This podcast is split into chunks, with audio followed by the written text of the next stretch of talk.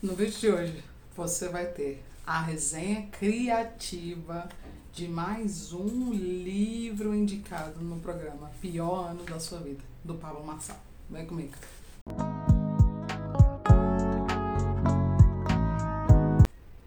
E aí, minhas belezas? Milena Aquino, por aqui, criadora do canal Leitura Ativada. Sim, eu mesma, linda e negra, como sempre, em aprendizado constante determinada a ativar em você a vontade de ler livros. Sério, sério, sério. Porque eu simplesmente fui ativada e eu desejo que você seja. Sem demoras, vamos para o livro de hoje. Olha só, livro de aquele ali, ó. A psicologia da evolução possível ao homem. É grego? É aramaico? Não, gente. Tá em português. Ele tem 79 páginas apenas. E é um livro expositivo. Desses que eu falo sempre aqui no canal que segundo a teoria de Morphy Adler, ele apresenta um processo, apresenta um problema e vem com argumentos provando essa teoria, expondo a prova dessa teoria, expondo os argumentos contrários a os argumentos a favor. Enfim, é um livro expositivo sim. E quem é o autor? Pronto, aí vem a mega dificuldade. O autor é o ai, Opensky. Opensky. Opensky. Eu andei procurando informações sobre ele realmente, para ir além da, da, da capa da contracapa. E eu vi que realmente ele era um pupilo de outro cara muito famoso, que é o Gwynfinn. Gwynfinn. Gente, então, olha só. É aquela velha história. Você ouve alguém e escreve algo sobre o que aquele alguém falou. Tem alguma coisa assim parecida que você conhece, que você já ouviu falar, no mínimo, ou se você está fazendo pior Ana, que você lê todo dia, a Bíblia. Né? A Bíblia é assim. Então, esse livro também é assim. E ele tem cinco partes. E eu queria falar com vocês uma palavra que representa cada parte a partir de agora. Para no final eu fazer o arremate geral de toda a ideia, de todo o problema apresentado neste livro. A palavra para a primeira parte que eu deixei, que eu identifiquei, que eu marquei é definição. Definição de quê? Definição de psicologia, definição de evolução. A segunda parte também é marcada por uma palavra, que é o quê? É a definição dos estados e funções. A terceira parte também tem uma palavra, e eu vou chamá-la de. E eu vou dizer que essa parte é a parte da máquina. E no caso, máquina que é homem. E a quarta parte do livro é marcada por uma palavra chamada centros. Palavra centros. Centros de controle da máquina. E por último, a palavra que marca a parte número 5 é a palavra linhas. Linhas visíveis nesses centros de comando que estão na máquina, o homem. Isso. Milene, qual a palavra que você diria que marca todo livro? Gente, é sério. A palavra que marca todo livro é compreender. No infinitivo, no verbo, mas tem definições de compreensão. Tem definições, não, tem aparição de compreensão, compreendido, compreendendo. Eu cheguei a catalogar, tá? Eu cataloguei o quanto essas palavras aparecem. Eu cataloguei do meu jeito, marcando, ticando e numerando, sim. Porque eu percebi essa palavra na última parte do livro, que é a palavra compreensão. Quando eu cheguei lá, a palavra compreender, compreensão e essas derivações. Quando eu cheguei na última parte do livro, é, lembrando que esse livro não tem conclusão, mas para mim é a quinta parte, é a conclusão. Quando eu cheguei lá, eu me percebi ele explicando a palavra compreensão. Quando eu percebi isso, gente, quando eu foquei isso, eu voltei para a primeira parte e aí eu cataloguei uma por uma e eu vou dizer para vocês a quantidade que existe a palavra compreender, compreensão na primeira parte. A primeira parte do livro ela aparece simplesmente 19 vezes. Na última palavra do livro, ela aparece simplesmente que eu cataloguei aqui com meu dedinho 39 vezes. Você faz aí a soma e você vai ver quanto essa palavra aparece. Aí eu não fui mapeando assim tanto na parte 2, 3 e 4, mas eu peguei uma ali ou outra, ou seja, a palavra que representa todo esse livro para mim é compreensão. Milena, é compreender a palavra que representa esse livro. E o que é compreender? Ele explica pra gente o que é compreensão na última parte do livro. Então, o que é compreensão? O que é compreender? Segundo o autor, que eu não vou repetir o nome, que é muito difícil. É você relacionar um ponto A a um ponto B. Trocando minutos. Quando você diz assim, ah, eu entendi o livro, você precisa estar dizendo assim que no âmbito deste livro, você entendeu ele, mas quando você diz compreendeu, é que você colocou esse livro em relação a outros livros de um tema. Por exemplo, o tema psicologia. Você dizer que compreendeu esse livro é você correlacionar, é a relação que você encontra entre esse livro e vários outros da psicologia. Então já vou fazer um disclaimer aqui muito grande, esse vídeo vai ficar grande, e dizer o seguinte: a compreensão do tema psicologia está em desenvolvimento.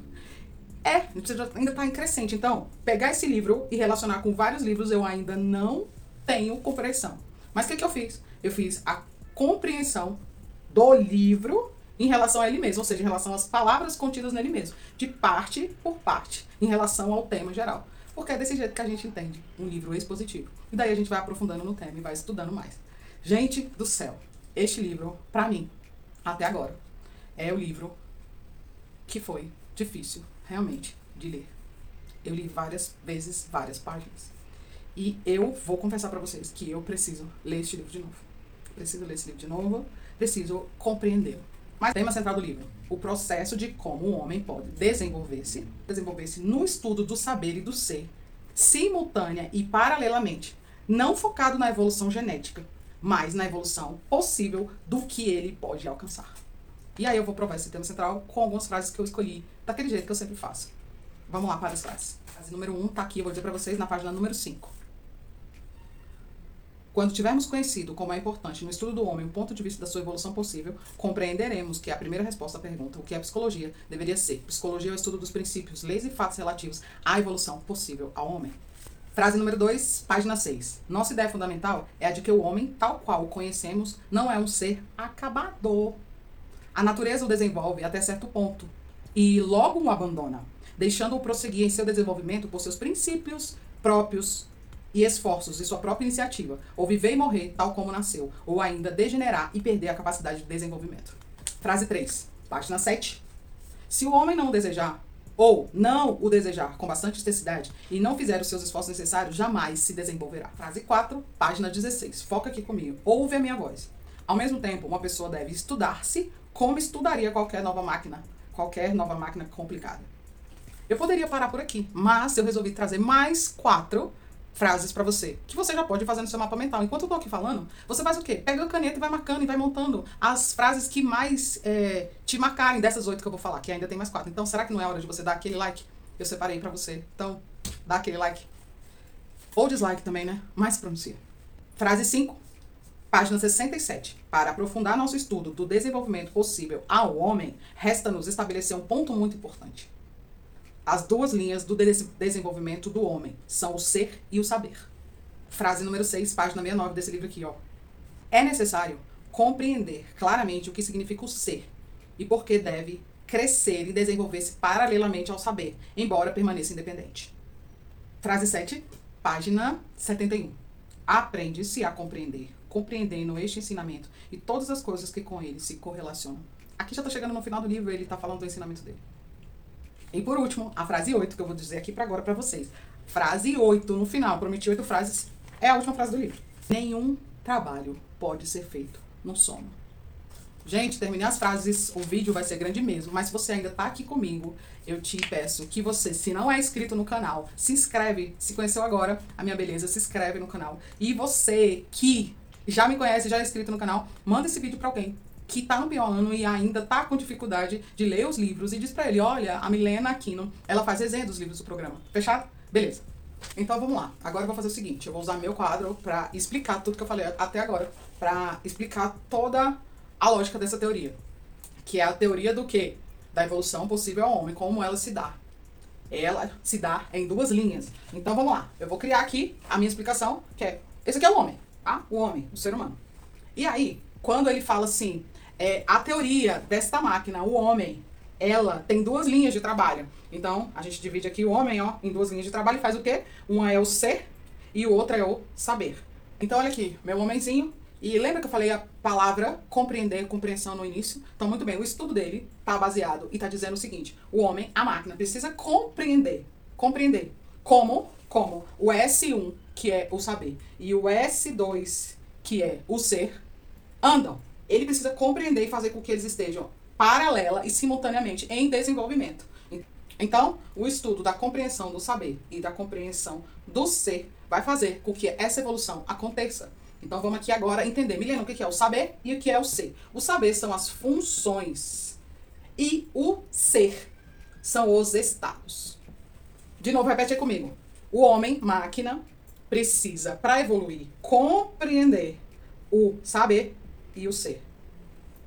O saber são as funções e o ser são os estados. Eles são diferentes, diferentes, sinal de diferentes entre si, eles são diferentes. Tá, Milena, beleza, entendi. Então vamos agora entender mais um passo da teoria dele. Vou parar aqui e dizer que para ele, os estados em que o homem vive e que o homem se apresenta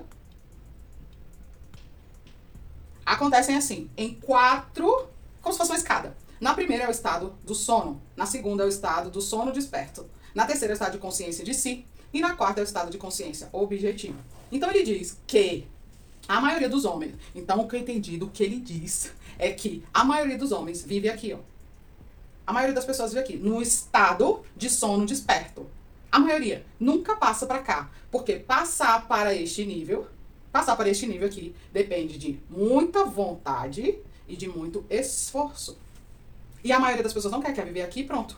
Milena, mas é cada um desses, isso aqui é, tá dormindo mesmo, isso aqui diz-se que tá desperto, mas só faz funções é, que todo mundo faz.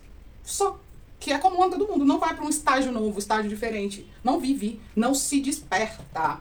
E aqui eu vou até soltar meu meu quadrinho e falar para vocês. Aqui, especificamente na parte do livro, ele traz a referência do evangelho e eu vou usar a referência do evangelho para falar com você aqui, para dar o exemplo disso aqui para vocês. Vamos pegar a figura de Paulo na Bíblia e vamos ver. Tadã! Você vai entender jazinho o estado que ele fala. O que é o estado? Quais são os estados? Você vai logo relacionar. Paulo, até ele cair do cavalo, ele vivia no sono desperto. Depois que ele caiu do cavalo, ele começou a ter consciência de si.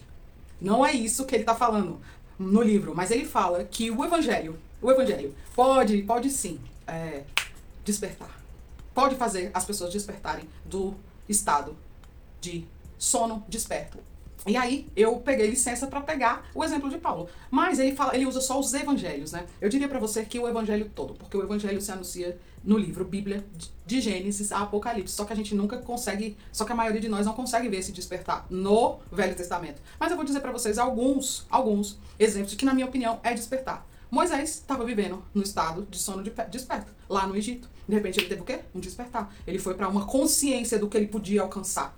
E aí ele avisou um monte de gente que estava perto dele e foi, avançou. E aí levou o povo até um estado novo. Que o povo não entrou, né? Nem ele mesmo entrou. Mas ó, pessoas que nasceram ali entraram nesse estado novo. Dependeu de muito esforço, que foi o quê? Josué Caleb. Agora, dando esses exemplos, você entendeu o que é o estado. Ou o que é a escada dos vários tipos de estados que a gente tem. Então agora vamos entender o saber, que são as funções. E quais são essas funções? Lembrando que eu vou colocar sempre as iniciais aqui, tá? É a função a função do intelecto, a função do emocional, a função do motor e a função do instinto.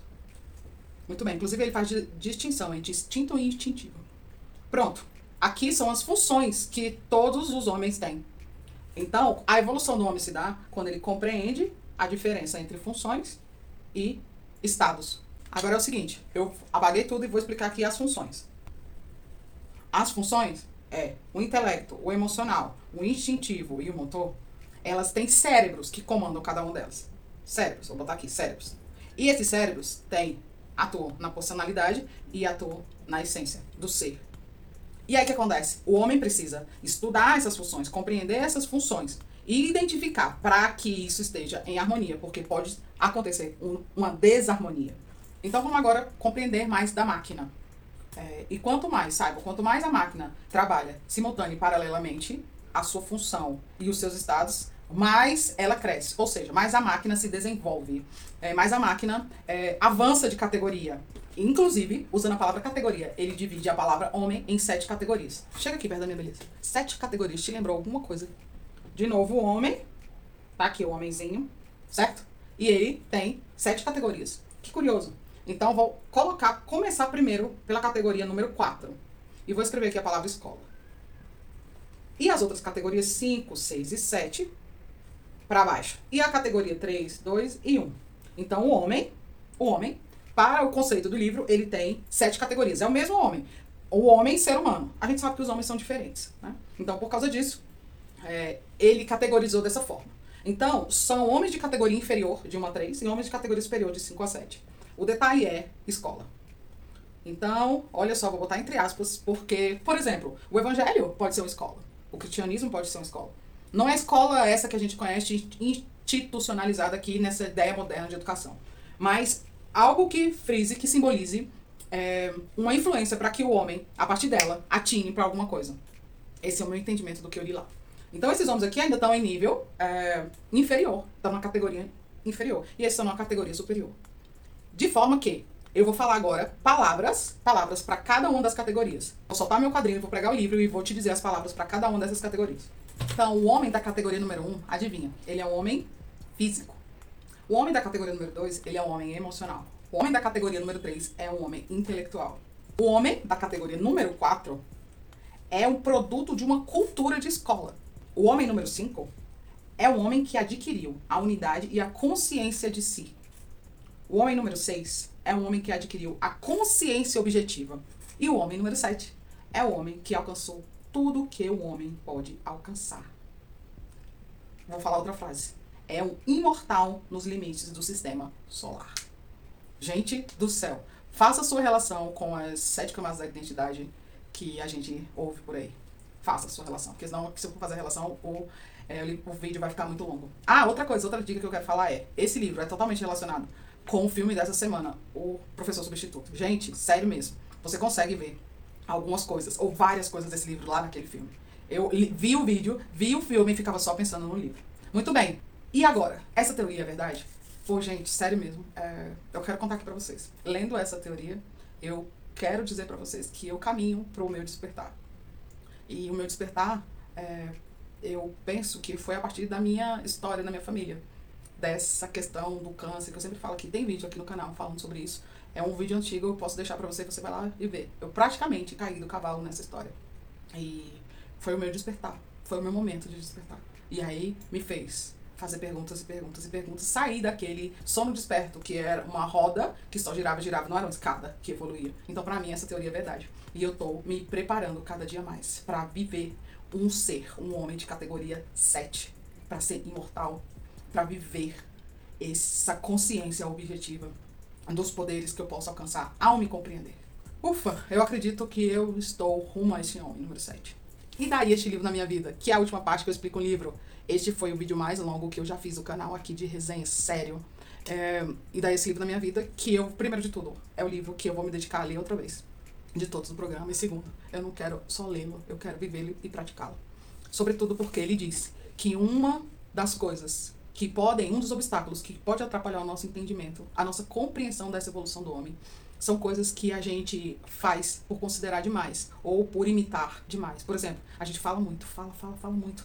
Que tal a gente começar a falar só quando formos perguntados? Eu quero me dedicar a fazer isso. Sério mesmo, porque falar demais é um problema, é um obstáculo ao desenvolvimento que eu almejo ter. Estou cada dia mais dedicada a ouvir as perguntas, ou fazer perguntas e não ficar falando, e não ficar falando, e não ficar falando. Porque é possível que falar, a falação seja é, destruidora da evolução.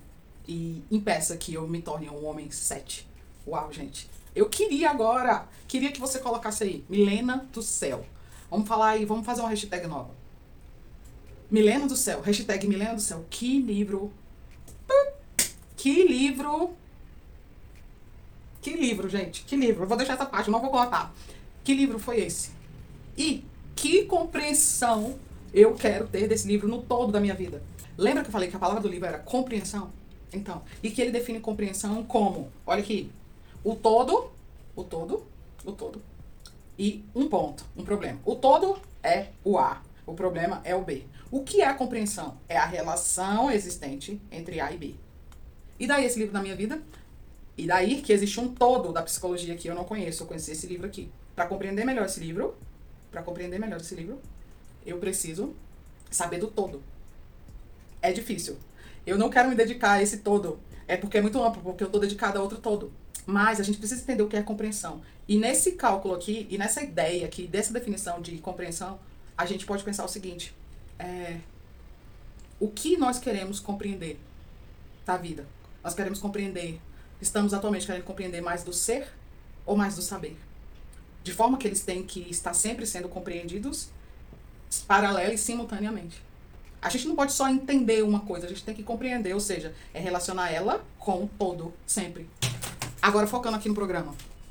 Se você está dedicado à tarefa, que é a letra de livros, como eu estou dedicado, você tem que. Eu indico que você tenha essa seguinte inclinação, que é o que eu tenho. O que cada livro, que no caso é esse pontinho, está relacionado ao todo do programa. Sabe? E o que esse programa, que é um pontinho da sua vida, está relacionado ao todo da sua vida.